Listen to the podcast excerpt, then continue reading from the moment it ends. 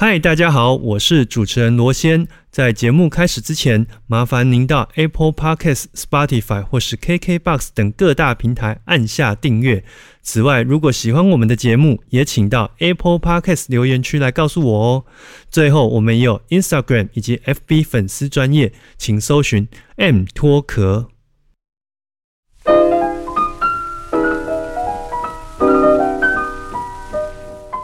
我是罗先。欢迎收听 M 脱壳 Music and Talk。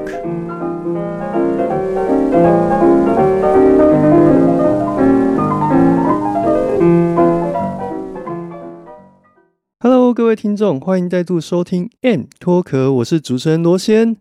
讲到乐器啊，大部分一般都会想到乐器是长笛、小提琴、钢琴，或者是小喇叭这种很主流的乐器。不过呢，其实，在我们台湾大大小小的老街啊，或是人潮聚集的商场，也会常常听到像是陶笛这样的声音哦。那我就不禁感到好奇啦，为什么像是小提琴这样的乐器呢？我们都会是第一时间去想到说，嗯，各式各样乐器里面的代表。可是像陶笛这样的乐器，似乎。在我周遭的身边的朋友，好像很少的人会去讨论或是听到，或者是说我们在讲说，诶，什么样的呃音乐专辑啊，好像也很少讨论到陶笛。不过啊，这一次啊，我们邀请到这位来宾，他就很特别哦，因为呢，他对于这个陶笛的这个演出以及陶笛的教育呢，有很深刻的一些了解跟经验可以跟我们分享。那同时呢，他又是。台北陶笛艺术发展协会的创办人巧克力陈若仪，那我们今天呢，就是要来跟他了解一下陶笛到底是怎么样一个乐器，以及我们要如何去欣赏它，还有他在陶笛的整个教学的经验当中呢，又有什么可以跟我们呃来聊聊的部分？那我们就欢迎陶笛演奏家陈若仪巧克力。Hello，大家好，我是若仪巧克力。因为我第一次认识你的时候，我就一直有一个很大的疑问，就是为什么你要叫巧克力呢？因为呢，其实一般。会把自己的绰号取名叫巧克力的，他都是呃，会是皮肤比较黑的朋友。可是呢，我第一次看到，出来吗？还好，我真的觉得还好。真的对。如果说跟 原住民朋友比起来的话，是真的还好。那可能我这两年有变白，有变白，因为都在都在室内，因为防疫嘛。哦，对，因为都不能出门，也不能出国嘛。对，嗯。可是我觉得你比较有趣的是，其实巧克力除了就是。呃，一般是外观上的这个一个意涵以外，我觉得你自己给自己一个很不错的解释，就是有一次的呃，算是学生给我的祝福里面一张卡片里面，那因为学生跟我嗯算是跟了蛮久的，他就知道我的成长历程啊这一些，他就说哇，巧克力老师，你叫做巧克力，就是因为。巧妙克服生活中的压力，这太会讲话了。下一学期马上打九折。我就非常喜欢这一段话，我就觉得这个又赋予了巧克力另外的意涵。嗯，所以就把这一句话也变成我自己的一个 slogan 这样子。哦，所以同时，呃，刚刚没有跟听众解释到，就是。巧克力老师呢，除了他是一个陶笛老师的身份以外，巧克力这个名字同时也带到他自己 podcast 频道的名称里面嘛？对，就叫做巧言巧语。巧言巧语，而且这这个名字取得真的是非常的巧妙。对，因为它有很多谐音的意涵在里面。对，所以也觉得巧言巧语蛮好的，因为不会打错字。你是说在注音输入的时候，他不会帮你乱选字？对对对，就是就是巧言巧语，就那几个字嘛。那可不可以帮我们介绍一下你自己的频道的内容？嗯，我的频道呢是一周两更，嗯，所以周二的时候是有不同主题的探讨。从一开始的时候，其实是以哦我自己的自言自语为主，对，所以会分享比较多关于我自己的一些故事啊、生活或发现或感受，对，所以很及时的，就像刚才聊到说，哎，我。明明明天要上架的节目，我是今天晚上才要录。对，我不要跟听众讲这种事。没关系，因为我觉得这就是很当时的感受。我反而会舍不得先录。嗯，因为我觉得有时候先录，我最当下想要分享的东西就不见了。哦，所以你讲的是一种及时性，对，及时性，可是无关无关时事。嗯。因为我希望这个内容是可能他隔了一年两年再听都还是新鲜的，嗯，都还是会觉得有趣的。而且它有点是讲我们在翻以前的日记，说、嗯哦，原来我那个时候在想的是对对这样的事，情，对有点像这样的感嗯。觉。那星期五呢，周五更新的这个叫做巧遇达人。巧遇达人的话呢，就比较是访谈不同领域专业的达人，嗯，嗯，所以来宾呢可能都有不同方面的专业这样子。而且为了做这集节目的之前呢，我有稍微去听一下巧遇达人那个里面的内容，真的是包罗万象。嗯嗯，对，像那个汉声广播电台的那个老师，嗯嗯，对对对，他从那个内勤人员，然后嗯一路变成这个现在的广播主持人，对。那中间的转变其实是蛮多惊奇的呃故事在里面。对，而且每个达人身上都有很多可以值得学习的地方。嗯所以就是目前频道以这个一周两更为主，嗯嗯对那我们也要跟你好好学习。我觉得我现在有时候连一周一更都很痛苦了。因为呃，其实我觉得真的有时候停下来啊，嗯很容易，嗯也应该说容易，也说不容易吧。像我自己就会觉得，有时候周遭一些 podcaster 就说：“哎、你就休息一下嘛。”我就觉得，既然我都已经坚持到现在，已经一年多都没有停更过，嗯，那我就继续坚持下去。这样，哦，一停下来其实就很可惜，对不对？我就会觉得，那我就已经就是好像有一个先例了，嗯那之后会不会更容易停更？嗯，所以我就好就继续。因为我觉得你讲这个其实就跟学音乐的那个嗯历程是有点相似的、欸。比如说以前我们在学管乐器，嗯那个你只要一天不练，隔一天你要再拿起来，光是训练你的嘴巴的肌肉嗯，的那个震动，就要花很多很多时间才能补回来。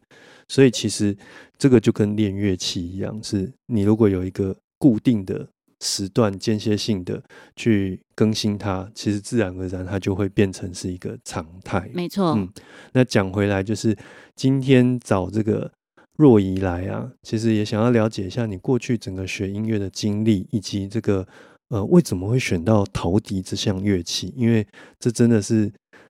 太太太太让我们这种 自以为是宅，就是太惊讶了。因为我们在学习的过程当中，似乎都是看到的是那些比较主流的乐器嘛。嗯，对，一般人可能印象中的陶笛就像玩具，对对。所以我刚开始接触陶笛的时候，我是非常喜欢它的音色，还有嗯它的方便携带的这个特质。嗯我从小是学钢琴，对所以我也是先当钢琴老师。嗯那么在初期的时候，就是都都是以钢琴教学为主。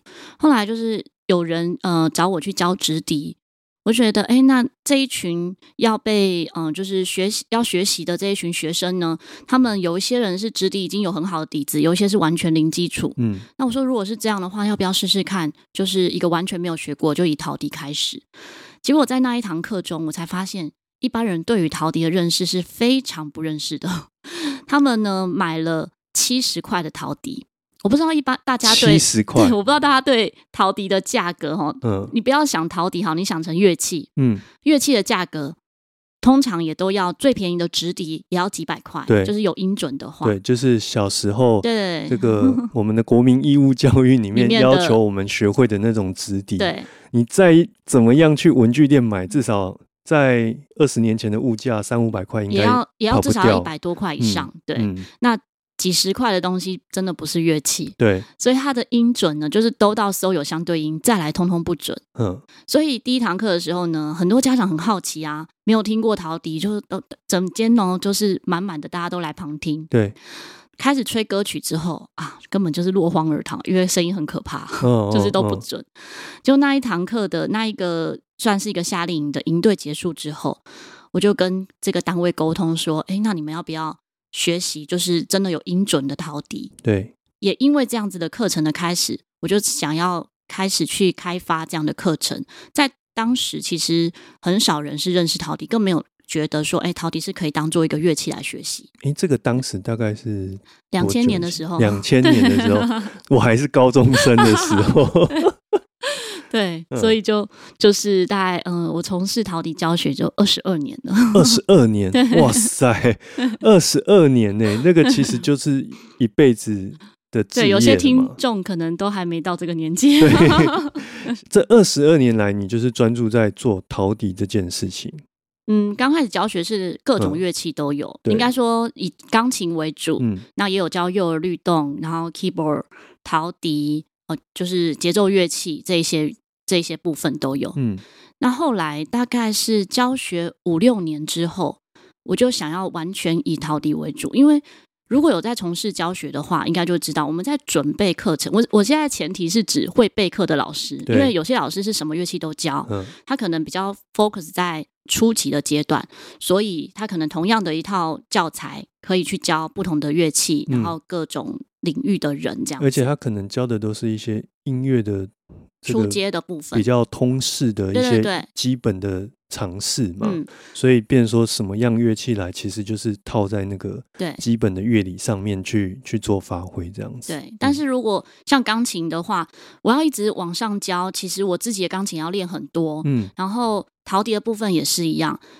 我在初期教钢琴的时候，就觉得，哎，钢琴这条路其实是可以很长的对，啊，就是，呃，因为所有的教材都是现成的，嗯就弹完侧耳你就弹什么就弹什么对，大概就是这样子的一个历程。可是陶笛的部分呢是没有这样子的规划，没有这些东西，没有教材，你要拓荒，全部都是我自己去嗯写、写教材，然后去准备。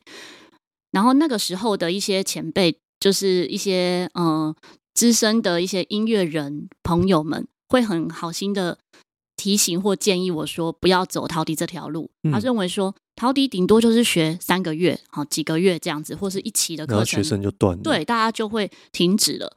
那我觉得我，可是我接触以来，我觉得它可以很深，嗯我如果 focus 在学习音乐这一块，而不是学习陶笛，陶笛它是工具，嗯那我教的是音乐，不是只是陶笛的话，我就可以为它发展不同的路。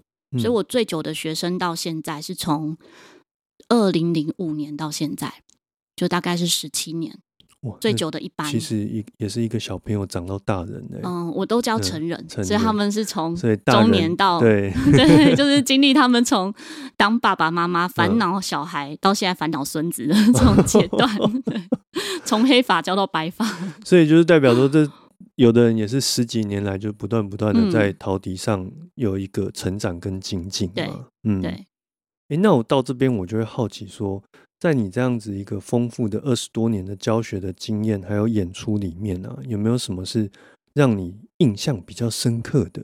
尤其是这个，好像据我所知，你有在一些呃医院或是到偏乡去义演嘛，对不嗯对？对，嗯，分享一下医院这个义演好了。我之前的医院第一次的义演呢，是二零一零年的时候。嗯二零一零年的时候呢，其实是一个呃，也是一个音乐家朋友，他他第一次到那里去演出，然后邀请我一起参与。那时候其实我不知道他是第一次，嗯，嗯因为他前面的前面的广告做的很大，然后很多的预告办的很像音乐会。我到参与的当下才知道说，哦，原来那也是他的第一次。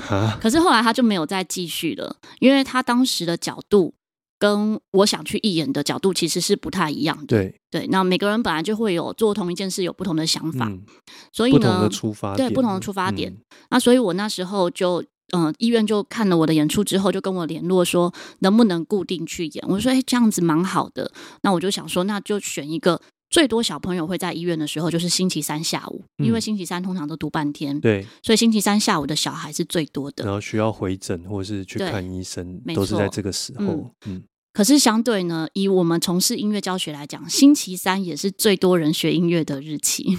哦，但那时候我就毅然决然觉得，我就把这一天的时间都空下来，就嗯星期三的下午呢，在医院演出，然后晚上会跟我的呃乐团的团员们一起团练。所以你就牺牲了这个嗯部分最大宗的收入，对对对然后，去医院去义演。对，嗯，所以当时一些周遭的音乐朋友们都觉得啊，你这样子很笨啊，很可惜啊。你为什么不选嗯别天呢？呃，就是不要在这个日期啊，那不是更好吗？就是两者兼顾。或者有人认为说，你在那边演出又没有收入，嗯，然后你也不招生，那对你有什么帮助？对，对，那我觉得很多时候不是看当下，很多的回馈跟心里的感受，我可能收到的是无形的，嗯嗯，不是看得见的这些价值、对假金钱。可是我可以吸收到更多的能量。对哦，所以这当中其实就是你在医院演出，然后这样人来人往，他们会来跟嗯你互动吗？嗯、早期会，因为以前能够做互动的东西比较多，对，比如说我会带啊、不同的节日的时候，其实我们会有拉拉熊的装扮啊，嗯或者是我会有一些嗯、呃服装上的改变，像圣诞节啊，我会带一些礼物。一开始是我自己会准备很多礼物，然后去现场有奖征答之类，有奖征答题目都很简单啊，比如说我们现在在哪里，嗯 台大儿童医院之类的。反正总而言之要送我就是要送而已，嗯对。然后最喜欢什么歌啊之类的，就是会用很多方式让他得到礼物。嗯，到后来变成哦，也有朋友真的是，我觉得我真的是接收到非常多的善意，也有朋友就是捐礼物给我，让我嗯送给小朋友。对哦那，它变成是一个正向的嗯，循真的环就是大家看到我做这件事，他嗯可能没有时间参与，可是他有。能力可以付出，对哦，准备礼物啊，或者是之类的都有。像我们有有遇过，就是有朋友是想要捐钱给我，我我就没有收，因为我说我其实需要用到就我自己的设备，嗯，我们是直接就买一套设备是放在医院，对，包括谱架啊，然后音响啊什么，我们就是就是直接简单让你人去就可以。对，不然我每个嗯周都要背那些东西，真的是超累。你 这样背十年哎、怎么有办法？所以我们就就是放一套设备在那里这样子。嗯嗯对，然后嗯、就是可是接收到很多很多的善意，会觉得说啊，真的这个整个氛围是很温暖的。到后来，因为疫情前就开始比较更重视，在疫情还没有开始之前，其实就已经医院会介意病毒会不会互相感染嗯，这样的问题了。所以，包含我可能在互动中有一些不同的节奏乐器，其实都要先经过红外线、紫外线的消毒，嗯之后才能给他们用。假使我今天给 A 小朋友沙林，这个沙林就不能再给 B 小朋友，哦，因为怕会有可能有什么病毒交叉的感染。而且也不适合在现场在那边做消毒嘛。没错嗯所以后来这些的互动真的就越来越少。到疫情之前，我都还有继续演出的时候，是红龙是围在我前面，我就是那个 不能被碰触的。这个想象画面有点有趣耶，对，你被 这有点像是公仔，然后被围起来这样子，嘿，请勿触碰。对对对，因为就是有时候在医院会有各种状况，像大家都戴口罩嘛，嗯，那我是唯一不能戴口罩的。因为要吹乐器对，啊。可是有时候嗯也会遇到一些听众啊，可能我演出完想跟我互动聊天的时候，他会走到我面前，把口罩拿下来跟我讲话，哦，然后志工就会赶快来制止，这样子。因为小朋友其实可能没有那个意识，大人小孩都一样哎、小朋友有的是会更暴冲，因为他看你没有戴口罩，所以他觉得他觉得这样有比较有应该要这样跟你讲话，这样子，嗯 然后小朋友有的时候是很暴冲，就是可能突然冲过来就抱我大腿，嗯或者是就是嗯、呃拿我的陶笛起来吹，嗯，然后家长都不会制止、欸，很奇妙。他们是觉得，嗯，这个老师看起来很漂亮，应该是没有毒吧？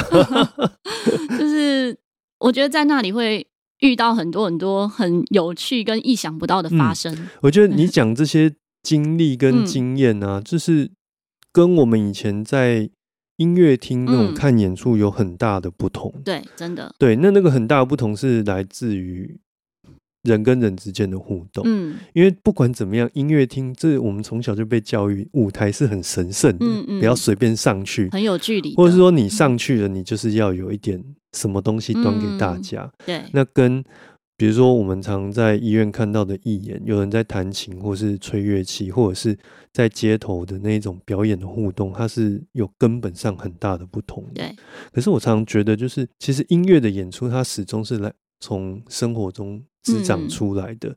就是我们以前学那种很厉害的演出哦，一个乐团在上面，然后很正式的演出，它是一种。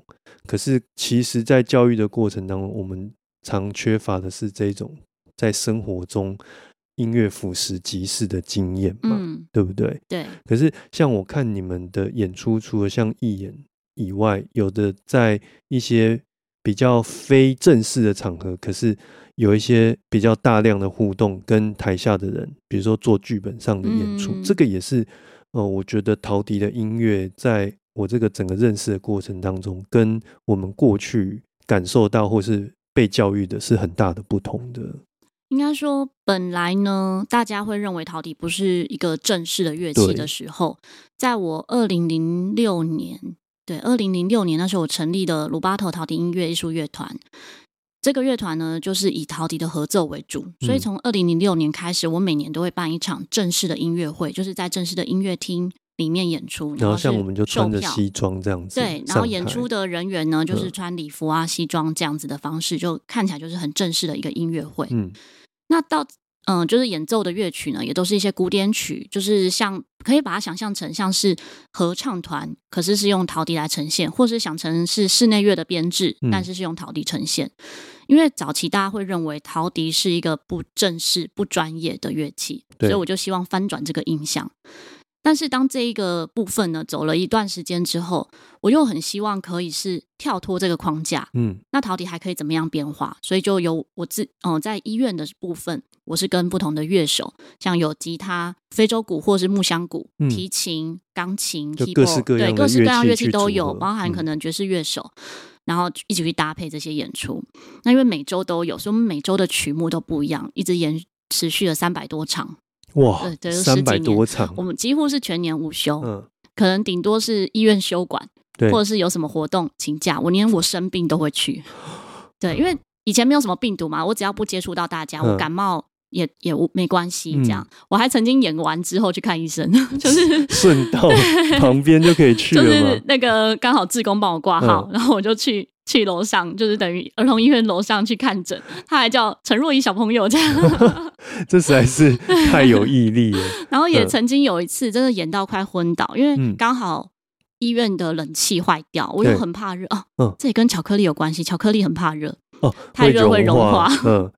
所以冬天跟夏天，你可能比较爱冬喜欢天冬天。我爱冬天，我冬、嗯我冬天都可以不用，我还是穿短袖。嗯然后那一次呢，就是冷气坏掉，所以我那边的通风其实是不良的。对，我演到一半，我觉得我不能呼吸了，然后我的乐手继续演，我去外面呼吸空气，然后再进来继续演。他们也可以在没有你的状态之下继续。对，吉他手就继续 solo 这样，嗯，这也是我觉得这是很难很难得的一个默契，对，就是各种发生各种状况，其实乐手们都能够互相去考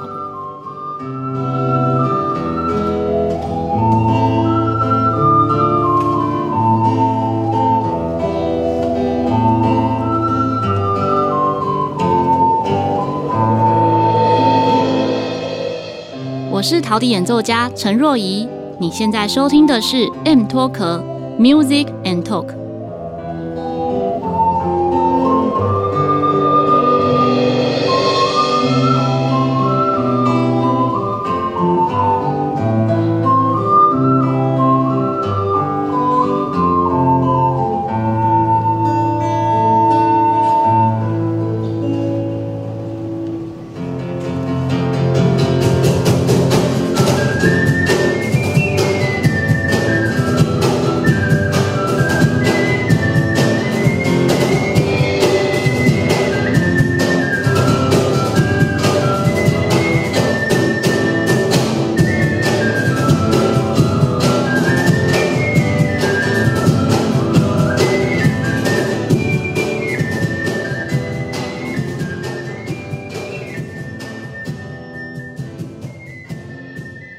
可是我这样整个脉络听下，我会觉得你能够这样子现场即兴的处理，其实也跟一开始你拿到陶笛的时候，面对一片荒芜的世界嗯。有关呢、嗯，因为都没有，所以你必须要所有的东西都自己来嘛，对。对不对？对。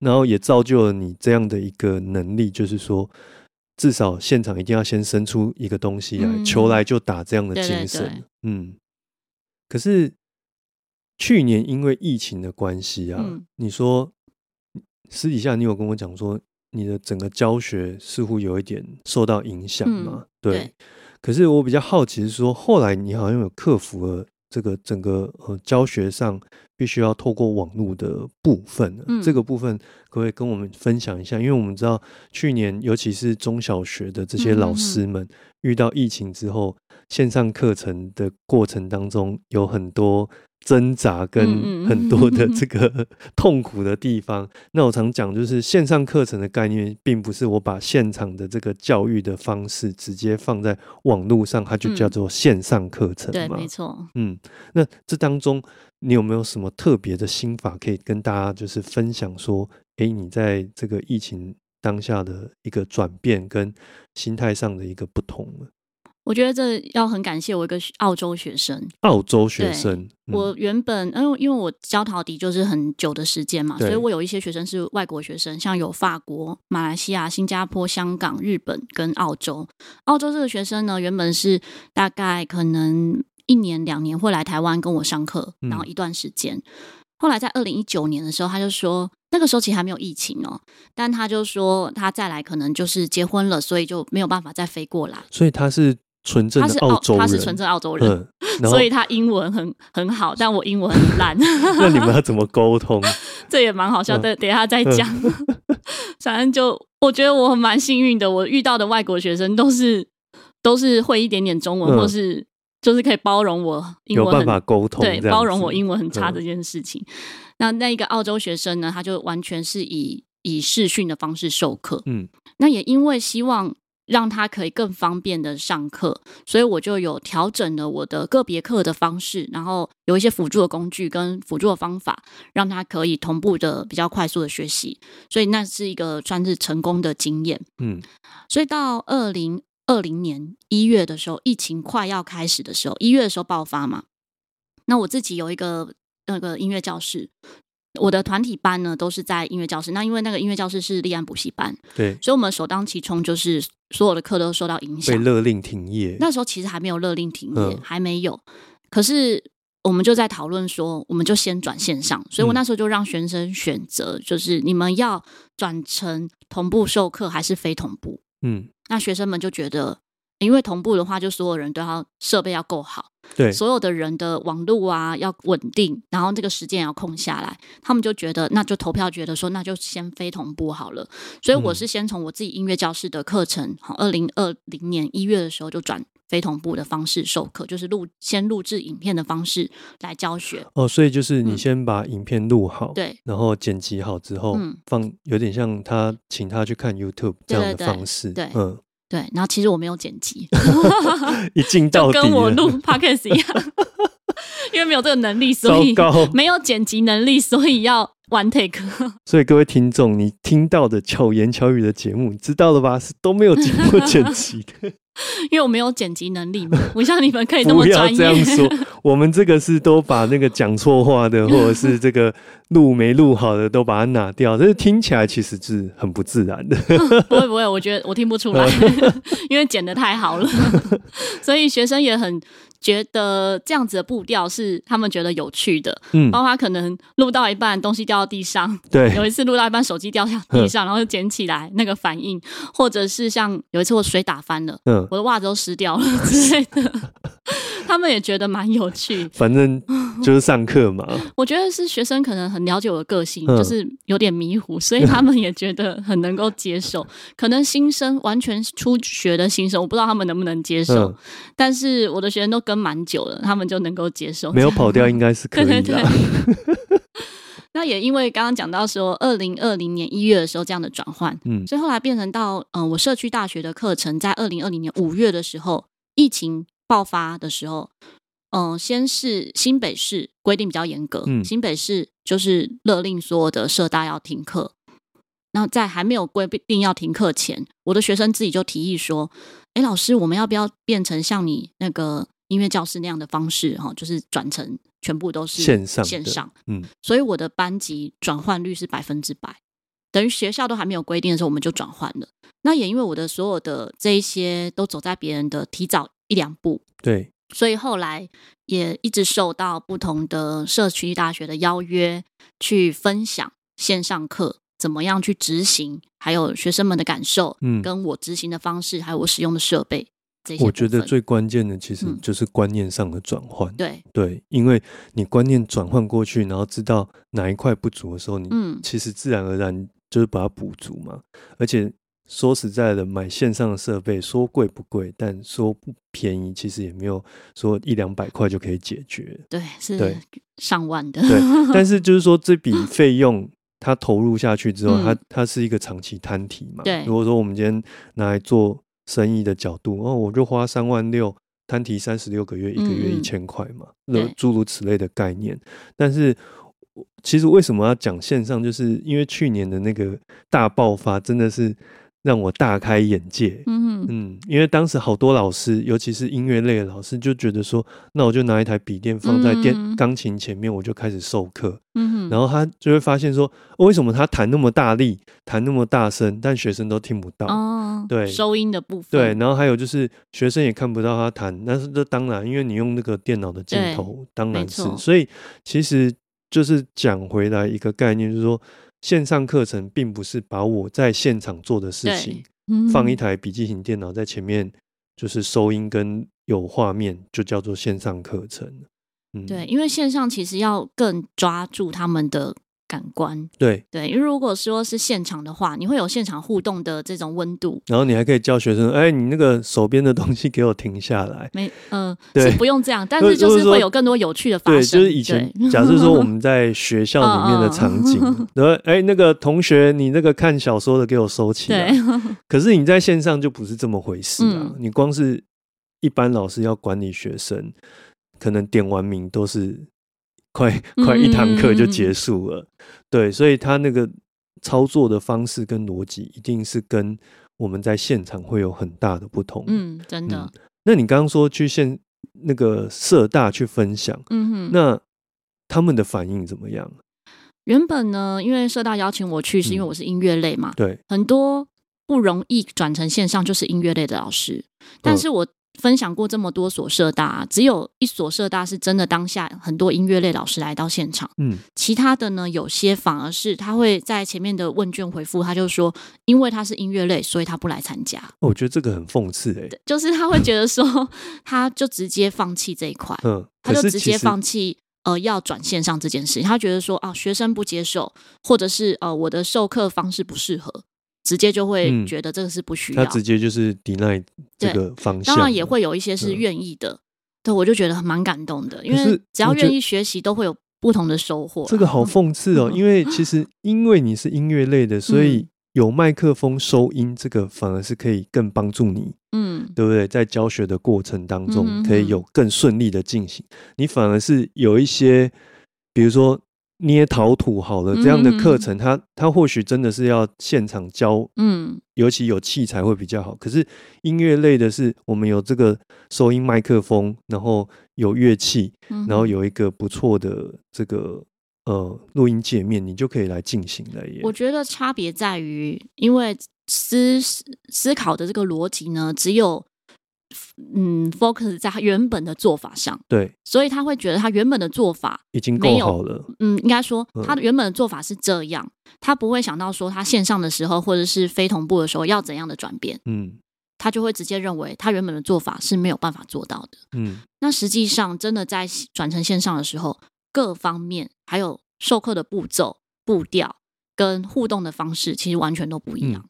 我就有听那个好和弦的 v 嗯 i 哼他有聊过说，其实转成线上之后，最直接的效益就是，呃，整个效率变得非常高。对，那这个效率变得非常高的来源是，除了人不用移动以外，嗯，他会先请学生把他该学该练的先录一次之后针对那个录的内容去做讨论。对，那当然，一定是还有要学习的地方，可是至少不用在现场再对说，呃，你这个音弹错了，嗯因为他自己在录的过程，他就会发现的。他自己就会发现他第一层就过滤掉，反而提高了某一些效率，是非常非常的很有效果的。，对，嗯像我自己的学生就是这样，所以他们愿意一直持续的用影片授课的方式来学习的。像我现在有几个班啊，是原本已经可以实体了，他们嗯不愿意回到实体了。他反而觉得有线上就很好。他们会觉得这样，因为我有些学生是从桃园来的，就是嗯从外县市来的，他们省掉很多交通时间，对这些交通时间拿来练习更多。或者拿来睡觉也很好啊，对对对或是放空之类，对啊，的或者就是你可以 好好的休息。然后同一个影片啊，也会发现，以前如果上课就实体课结束就嗯结束了，可是这些影片课程，他们可能可以看个好几遍，他们会认为说他看个三遍才算上完一次课。而且 这个影片等于同时就帮他做很多脑袋要记忆的工作，嗯还有反而复可以习在现场学习的时候放弃掉说我还要做笔记这件嗯事，但是其实是你事后还可以透过补这个影片去把脑袋记忆的部分再把它拿回来。嗯，对嗯，哎、这样听起来其实线上课程真的是很赞呢。对，但是相对我自己要花的时间也比较多。嗯，在收作业的部分，我一个礼拜要收可能就上百个作业，我要一直回复作业，上百个 对，你说他们就是吹一段，吹吹嗯奏。或者是吹一首，对我原本也嗯是所以规定说、啊，因为也怕他们作业交太多，嗯就是他们自己录制也会有压力。对，像有的学生说，他为了要交一个作业，他录了五十遍。五十 可是你想哦，他愿意录五嗯十遍，他真的非常认真。他至少而且这五十十遍对他这五十遍嗯一定会进步。对，我没有规定大家要交完美的作业，可是这个完美是他自己要求的。嗯，那在这过程中，他的收获跟别人只录一遍的其实就不一就样了，很不一样，对，就嗯会进步很多。那或者不用跟别人比，至少跟他自己比，五十遍以前跟五十遍以后一定也不一样。而且有的人他自己会回去听的时嗯候，其实那个过程的学习是更有效率的。对对对一初期的时候，我本来想说。嗯，大家的录音我都我都把它存下来，后来觉得、啊爆掉了，我的手机根本不够存，就需要买新的硬碟了。我 全部都不存了。嗯 其实就线上录音来说，你反而是更乐观的。嗯，对，嗯我觉得不管是在我自己还是学生身上，其实都有很多方面的进步。嗯，当然，设备啊，只要一踏入，永远只有更好，没有最好。所以我设备更新也更新很多遍，我也没有计算过我初期的投资到现在有没有回本，这没有办法计算。可是至少我在做这整件事情，我觉得很开心。而且这件事情是你喜欢的，对，是我喜欢的。我之前有去教 podcast 的一些介绍，我就有跟这个同学说，其实我过去换了很多工作，嗯但后来在做 podcast 相关的工作，也许你说赚钱可能不会是赚最多的，嗯，在我所有的工作历程里面，可是嗯，在做这个的当下，我是开心的。嗯，而那个开心，你就不会去计较自己花了多少时间，因为你会知道说这一切都是回到你自己身上，对，然后它可以不断重复的利用，嗯。那就跟我们去上班的时候跟老板很计较，说我六点就要下班，超过嗯六点就要加班费，那个逻辑是很不同。可是我这边要跟大家强调，你该加班该拿的还是要拿，还是要跟你的老老板讲一下好吗？嗯因为最主要是一个是放在自己身上，一个是放在公司，那、嗯那个思维跟逻辑是很不一样的。嗯嗯那我们讲了这么多啊，那今天也找了这么厉害的陶迪老师来跟我们分享。其实我觉得有一件事情，我一定要跟这个老师来稍微讨论一下，就是到底呀、如何买陶笛？嗯，因为像我们这个没有接触过的啊，一定 就像我们吹管乐器的都会问老师说如何买乐器，然后什么样乐器要避免。可是那是因为我们对那样的乐器它很熟悉了，慢慢的嗯就知道不应该做什么事情。可是像陶笛呢，陶笛的价格也是天南地北很不同吗嗯？还有它的什么 size 啊、型号，这个嗯其实对一般人来说应该是都比较陌生嘛，对对不对？其实初学的话，会建议选择中音 C 调的陶笛。嗯中音 C 调的话呢，因为很多的教材它呃就是搭配的伴奏音乐啊，或是教材的编写，就是以中音 C 调为主。那中音 C 调的乐器呢，我们的每个人在吐气的这个声音的气量呢，也是最适合的。嗯所以可以建议先从中音 C 调开始。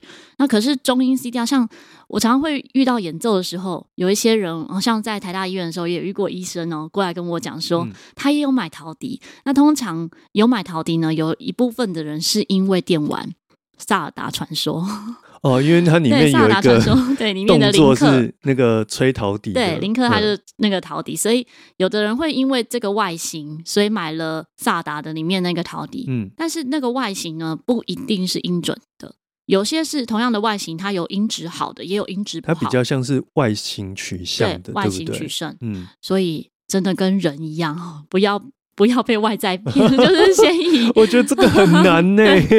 可是初学的时候，真的都会先看好不好看、漂不漂亮这样子。嗯对，对好看先，这个让自己的眼睛舒服很重要。当然学乐器也是啦，嗯就是这这当然不能避免。嗯而基本的价格呢，中音 C 调陶笛的价位大概在一千五到一万多都有。嗯那我自己有出一款的中音 C 调陶笛，是我自己设计的，叫做巧克力笛，就嗯 Rubato 上面是一个 R 的这个商标，就是 Rubato 的这个商标。那如果你搜寻巧克力笛，嗯陶笛哈，都都可以找得到。诶，我们会把这个嗯讯息丢在资讯栏里面，如果大家就是对陶笛有兴趣，真的可以去看一下。嗯嗯当然，并不是说一定得买那个，因为就是它是相对 CP 值算高的。而且主要是它是符合一般大众大部分的人的、呃身体预设的气量去去做设计的嘛。对，然后以嗯价位来讲，我们定价是两千块，是从二零零六年到现在都没有涨价过，哦，十 算是很便宜。因为如果十果六年呢、对，如果是嗯、呃其他的厂牌，大部分的定价中音 C 调是三千五，三千五是正常的价嗯格。对，所以我们这一把笛子在日本，日本也有贩售，折合台币大概是四千多块。哦，对，所以就是说，对一般人来说，C 调这样的一嗯个是比较好学习对嘛。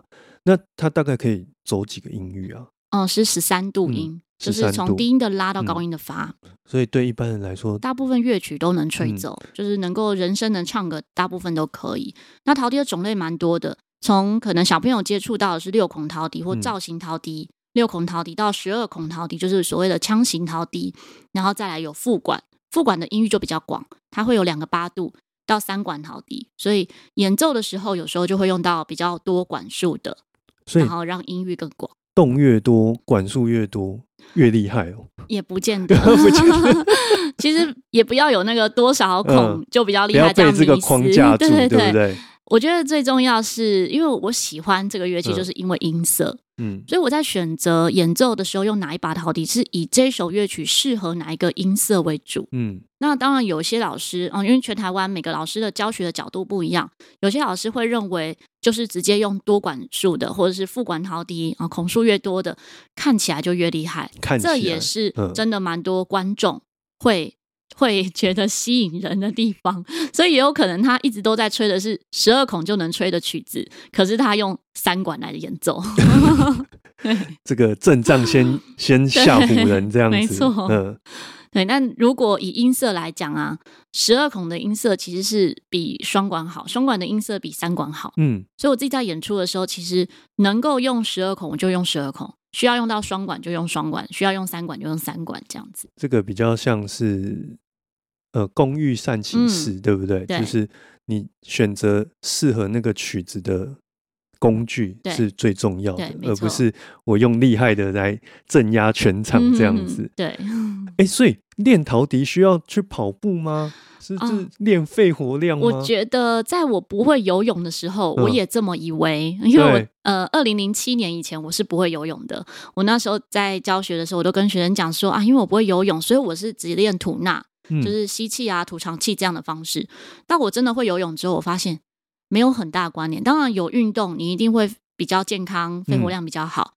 但是真的最有帮助还是在乐器上面的练长音。嗯，我今天在吹这个长音，所有的管类、管乐乐类器都需要嗯练长音。是的，练长音的时候的这个肺活量练习，比你只是游泳或跑步还要更、更快。就是四拍八拍这样，对对对然后不断的往往前的那个。嗯而且其实以前在练乐器最大的迷思就是，好像那个吸的气量大，然后可以吹比较长的句子就比较厉害。嗯，但事实上，更重要的是你要符合那个乐句嗯，对它，的呼吸，没错，对不对？该呼吸的时候你还，是要吸气，好吗？不是我气够就把它一直对拼过去。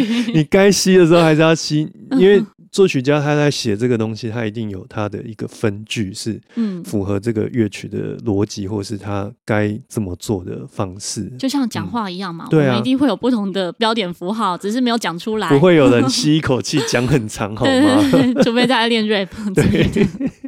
好哦，今天真的很开心，可以这个呃找到巧克力老师来跟我们上这个 M Talk 的节目来了解一下陶笛到底在玩什么，嗯然后要如何玩，以及我觉得很重要，分享很多线上课程的一些心法。这个过去呃在疫情之前，很多人是没有想象过的。嗯，嗯好，那今天节目呢就到这边告一段落喽。谢谢大家的收听，我是 N Talk 主持人罗先，拜拜。拜拜。今天的节目就到此告一段落喽。喜欢今天的节目吗？如果你有任何想法的话，欢迎到我们的粉丝专业或是 IG，甚至于是其他 Apple Podcast 等各大平台来告诉我们哦。此外，如果你还想收听其他关于音乐类型的节目，也欢迎到 N Talk 里面找你有兴趣的节目来收听哦。